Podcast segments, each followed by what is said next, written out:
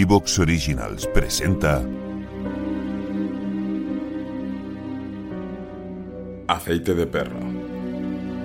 Un relato de Ambrose Bierce.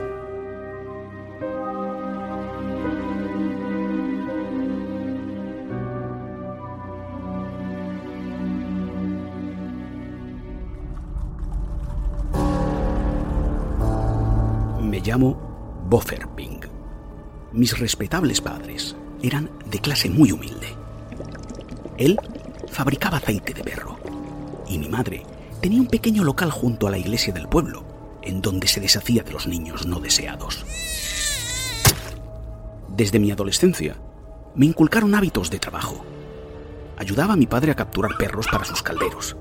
A veces, mi madre me empleaba para hacer desaparecer los restos de su labor.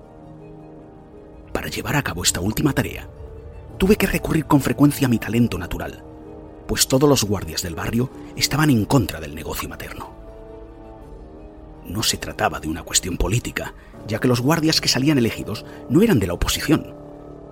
Era solo una cuestión de gusto, nada más. La actividad de mi padre era, lógicamente, menos impopular, aunque los dueños de los perros desaparecidos le miraban con una desconfianza que, en cierta medida, se hacía extensible a mí. Mi padre contaba con el apoyo tácito de los médicos del pueblo, quienes raras veces recetaban algo que no contuviera lo que ellos gustaban llamar Olcan. Y es que realmente el aceite de perro es una de las más valiosas medicinas jamás descubiertas. A pesar de ello, mucha gente no estaba dispuesta a hacer un sacrificio para ayudar a los afligidos, y no dejaban que los perros más gordos del pueblo jugaran conmigo. Eso hirió mi joven sensibilidad, y me faltó poco para hacerme pirata.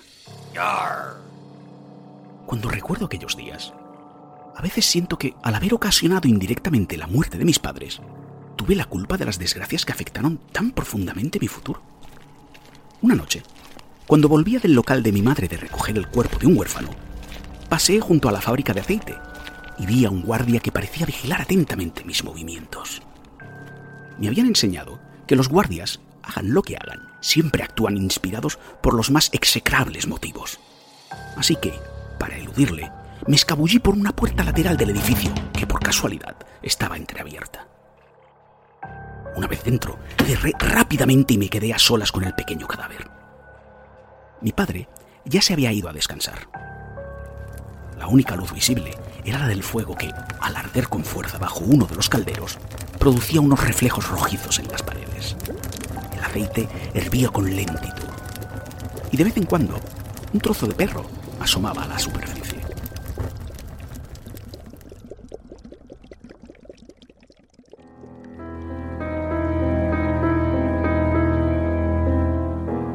Me senté a esperar que el guardia se fuera y empecé a acariciar el pelo corto y sedoso del niño, cuyo cuerpo desnudo había colocado en mi regazo. Qué hermoso era. A pesar de mi corta edad, ya me gustaban apasionadamente los niños, y al contemplar a aquel angelito, deseé con todo mi corazón que la pequeña herida roja que había sobre su pecho, obra de mi querida madre, hubiera sido mortal.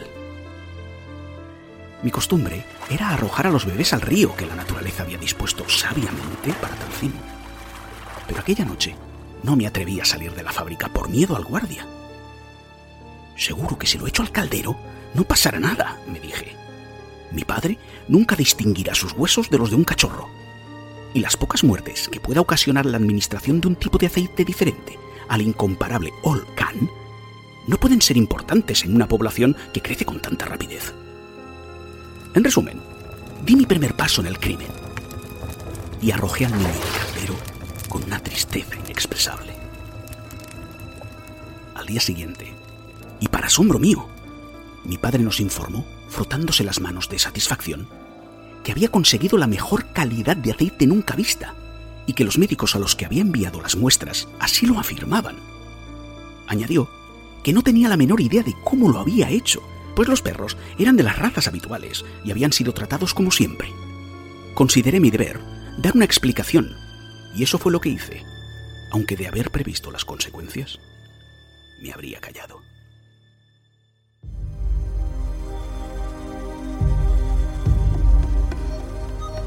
mis padres, tras lamentar haber ignorado hasta entonces las ventajas que la fusión de sus respectivos quehaceres suponía, pusieron manos a la obra para reparar tal error. Mi madre trasladó su negocio a una de las salas del edificio de la fábrica, y mis obligaciones respecto a ella cesaron. Nunca más volvió a pedirme que me deshiciera de los cuerpos de los niños superfluos.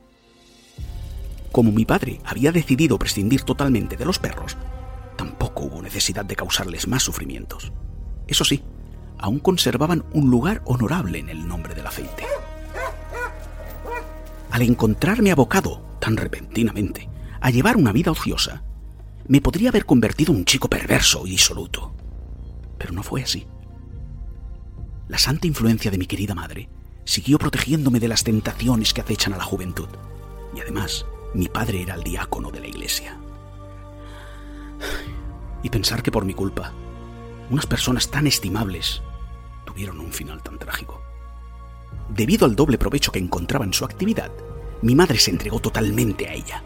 No solo aceptaba encargos para eliminar bebés no deseados, sino que se acercaba a las carreteras y caminos en busca de niños más crecidos, incluso adultos, a los que conseguía arrastrar con engaños hasta la fábrica.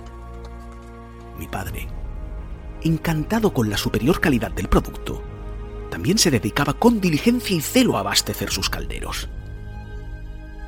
La transformación de sus vecinos en aceite de perro llegó a ser en pocas palabras la pasión de sus vidas. Una codicia absorbente y arrolladora se apoderó de sus almas y pasó a ocupar el lugar antes destinado a la esperanza de alcanzar la gloria, que por cierto, también les inspiraba.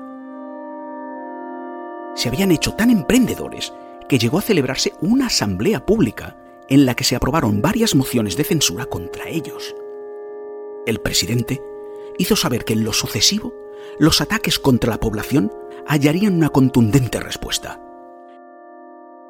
Mis pobres padres abandonaron la reunión con el corazón partido, sumidos en la desesperación y creo que algo desequilibrados. A pesar de ello, creí prudente no acompañarles a la fábrica aquella noche y preferí dormir fuera, en el establo. Hacia eso de la medianoche, un misterioso impulso me hizo levantarme y espiar a través de una ventana el cuarto en el que, junto al horno, mi padre dormía. ¿Te está gustando este episodio? Hazte fan desde el botón Apoyar del podcast de Nivos. Elige tu aportación y podrás escuchar este y el resto de sus episodios extra. Además, ayudarás a su productor a seguir creando contenido con la misma pasión y dedicación.